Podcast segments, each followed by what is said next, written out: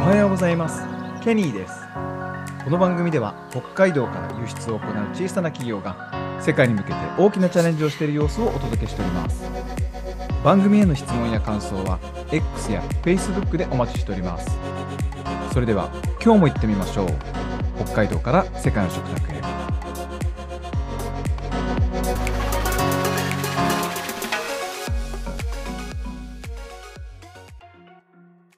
えーおはようございます今日は今週はですね、えー DA チャレンジャーズの加藤さんをお迎えしております加藤さんおはようございますおはようございます。はい、よろしくお願いします。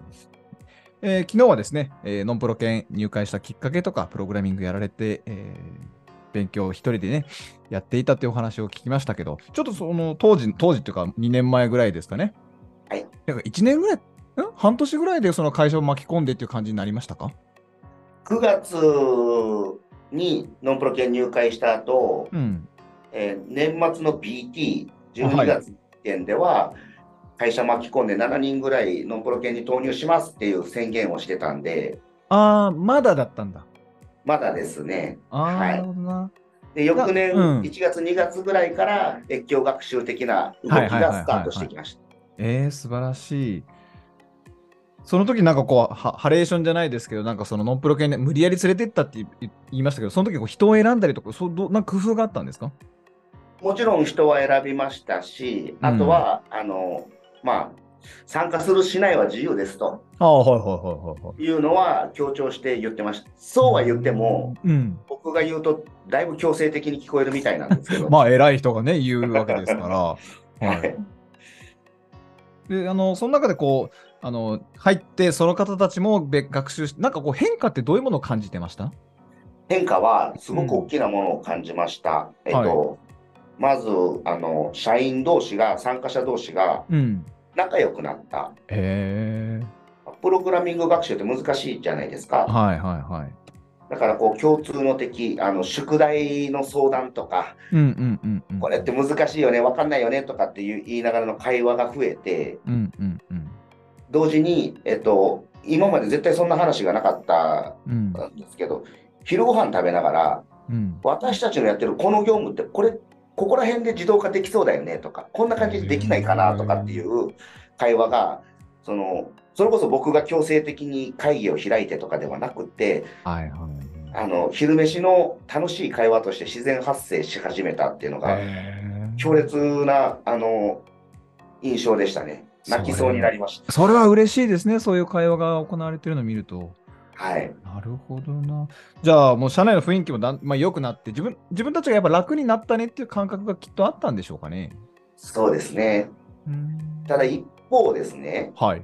その無理やり入れたメンバーの一人なんですけど、現場のメンバーを入れてみたんですよ。おはいはいではい。すごいですね。で、その人もすごいあの志を持って有能な方なんで、あのまあ、職人の世界では神みたいな扱いをされてる人はいが勇気を持って入ってくれたんです。はい。はいはいはい。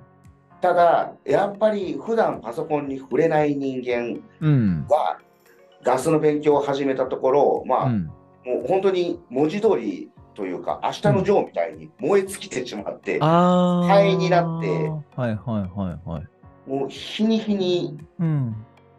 顔色が青ざめていくんですよ。ああ、はいはいはい。もうこれ、はちょっとうん。限界だなと思って、もうはいここでストップしましょうかっていうお話をしたんですけど、なるほど。はいその記憶がこうちょっと悔しいなっていう思いとしてはずっと残ってましたね。なるほどですね。はいまあ今、今その振り返ってみて、まあこういう仕組みにすればよかったんじゃないかなみたいな振り返りありますか？いろいろあります。反省点はたくさんありますし、ハードルがいきなり高すぎたとあか、あ。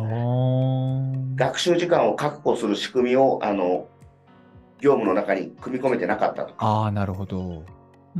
いろいろあるんですけど、うん。それを踏まえてもう一人若手の子を、うんえーノンプロ研に送り込んでみたところ、はいその子ももう会社辞めたいレベルまで追い込まれてしまいました。なるほどな。その子は結構パソコンそれなりに使える子で、まあまあ、いけるかなと思ってたんですけど、うんうん。前のめりで明るい子で、はやっぱりダメだったんですよ。い。なるほどな。はい。はいだからやっぱバックオフィス側の人間と、はい。フロントエンド、フィールドワーカーっていうところには、圧倒的な壁があるなっていうのをもう痛感して、はい。あのーまあ、もう一回現場の人間を入れようとは思ってないなるほど。のが現状ですね。はい。ちょっと私感じたことがあったんですけど、あの、前回のその江端さんのお話もそうでした。もう江端さんもスーパー、スーパーマンというか、もう何でも、何でもできるっていうかね、向上心もあるし、で、そういう方も結局、まあ、あの、次のステップを踏んで会社を飛び出していったっていうのが私の印象あって、で、今のお話聞くと、こう、はい優秀な方が、やっぱ学習すると、こう、すごく走り出すし、はい。だけどその燃え尽き症候群になってしまったり、転職したりっていうところはい。がゴールっていうか、その、なんか待ち受けてる結果っていうかなるほど、。うんうんうんうん。そうなのかなって感じがちょっとしましたよ。あ、なるほどね。それは確かにね、えーまあ、会社として学習環境を提供して、うん。優秀な人材に育ってくれて、うんうん、うん。その結果飛び立っちゃ飛び立っちゃうリスクっていうのはあると思います。そこそこ。あると思いますし、うんあの、もう、あると思うがゆえにっていう言うんですかね。うん。そこを嫌だなって思っちゃったら、うん。じゃあ勉強させないのか、まあ、無能って表現はあれですけど、知らないままのうん。従業員を言われたことだけさせて会社に留めておくのかっていうと、うん。まあ、それぞれにメリット、デメリットあると思いますけど、僕は絶対にうん。飛び立ってしまうとしても、うん。その飛び立った後に残してくれるものっていうのもあると思うし、そうですね。はい、で他の社員がこう学ぶことを一般化あの当たり前として自分事として捉える風土ができるんであれば、優秀な社員が自分の見合うフィールドに飛び飛び立っていくのはもう応援してあげるしかないかなとそうですね。そうです。そうです。そうです。やっぱりその辺ってこう、経営者というかマネジメントする側がどう考えているのかっていう非常に大事だと思うんですよね。そうですねはいうん。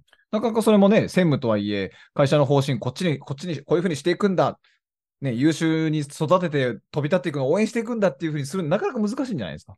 めちゃくちゃ難しいし、うんあのいまだにその就業時間中に勉強させるなとか、はいはいはいはい。やっぱりいろんなあの反対意見も上の方からもあのいそうねただくことはあります。あの、職場は学校じゃないんだみたいな。そこですよね。めっちゃそのフレーズ聞きますよね。あれ面い。白いらしいですね。あの、漫画ですか、ドラマですか？いや、わかんない。僕もわかんないですけど、そのフレーズだけはすっごく覚えてます、ね。わかりました。えっと、はい。ちょっと時間が来たので、このチャプターは聞きたいんですけど、えっと、やっぱりその業務効率化、ね、バックオフィスのね、あの改善をしていくっていうことは正しいことなんですけど、やっぱりその先にね、何を目的とするのかとか、その業務改改善することによっての価値ってやっぱ見とかなきゃいけないなってあるんですね。はい。で、経営者によって、えーそのサービスを横展開するとか、ね、新しいサービスを作るとか、えーそういう可能性がいくつかあるんですけど、ちょっとこの DA チャレンジャーズが向かっていった先っていうのはいところについておきお聞きしたいと思います。はい。はい、ありがとうございました。ありがとうございました。